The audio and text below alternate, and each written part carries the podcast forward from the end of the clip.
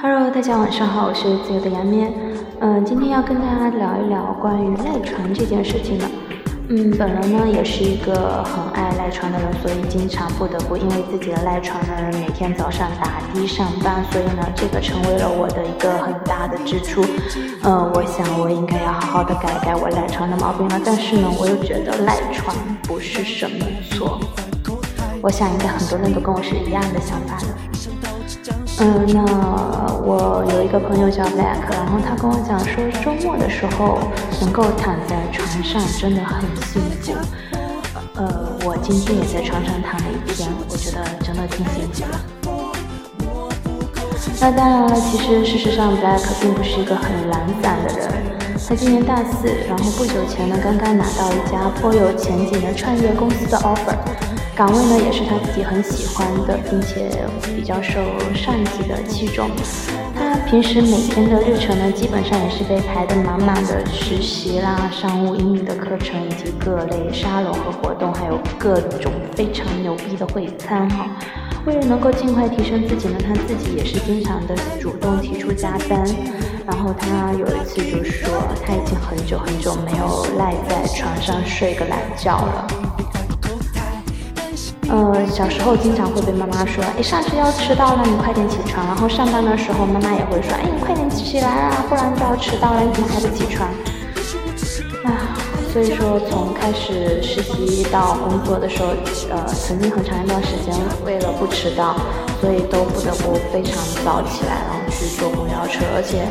呃，说实话，到了冬天吧，人也很容易就变得懒散起来。我相信很多人都跟我是一样的。每一天我们要达到的第一个就是打过关的第一个难关的话，就是怎么说服自己离开温暖的被窝来啊，然后感受一下一刹那离开你的床那一种寒冷。呃，很多时候我们还会给自己各种各样的理由，说嗯嗯，如果不起来就不能怎么怎么怎么样了，然后怕自己起晚了就没有赶上某一件事情，然后就错失了某个机会。啊，甚至有的时候想到我几点要起床，结果变了一个晚上都没有睡好，都不敢睡，就怕睡过头了。然后前段时间不是还很流、流行、流大到处都在流传那个王健林的日程表嘛？他第一条就是四点起床，哇塞，好多人都会感慨一下，看到首富的日程安排，终于知道我们为什么。然后于是乎很多这种鸡汤也应运而生，你只要你只看到了别人有钱啊，就不知道人家是怎么挣来的。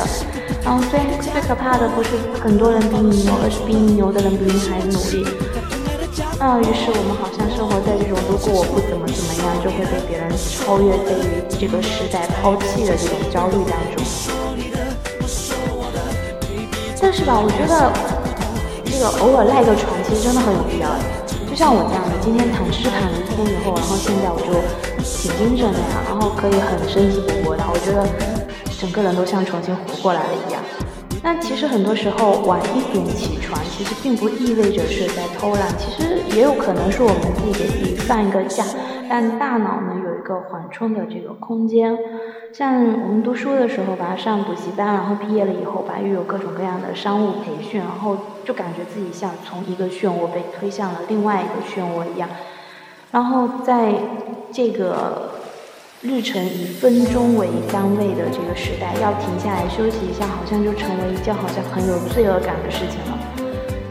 其实我们害怕自己不够好，被时代的洪流给它拍倒，然后害怕走得太慢呢，就被。同伴甩在脑后，然后就只能告诉自己说：再晚睡一点，再早起一点，再多背个单词，再少聚一次会。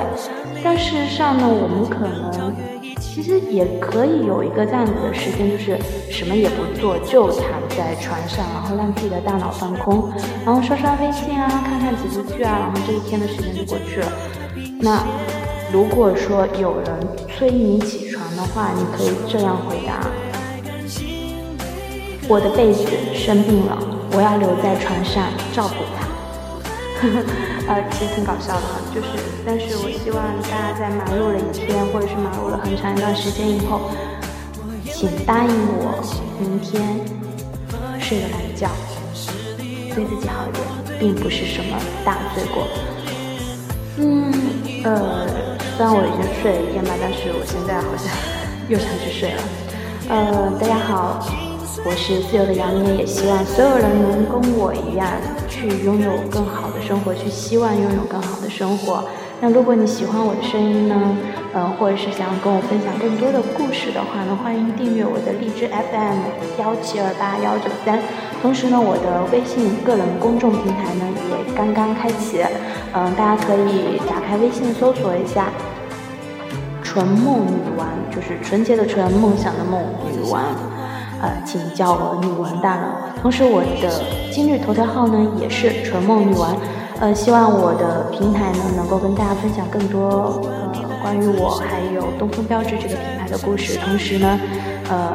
我不定期也会发一些这个影评，还有实时评论，包括一些自己写的一些散文。呃，希望更多的人能够跟我分享更多的身边事，打开更广阔的小天地。那祝大家二零一七年新年快乐！希望大家二零一七年的小目标都能实现。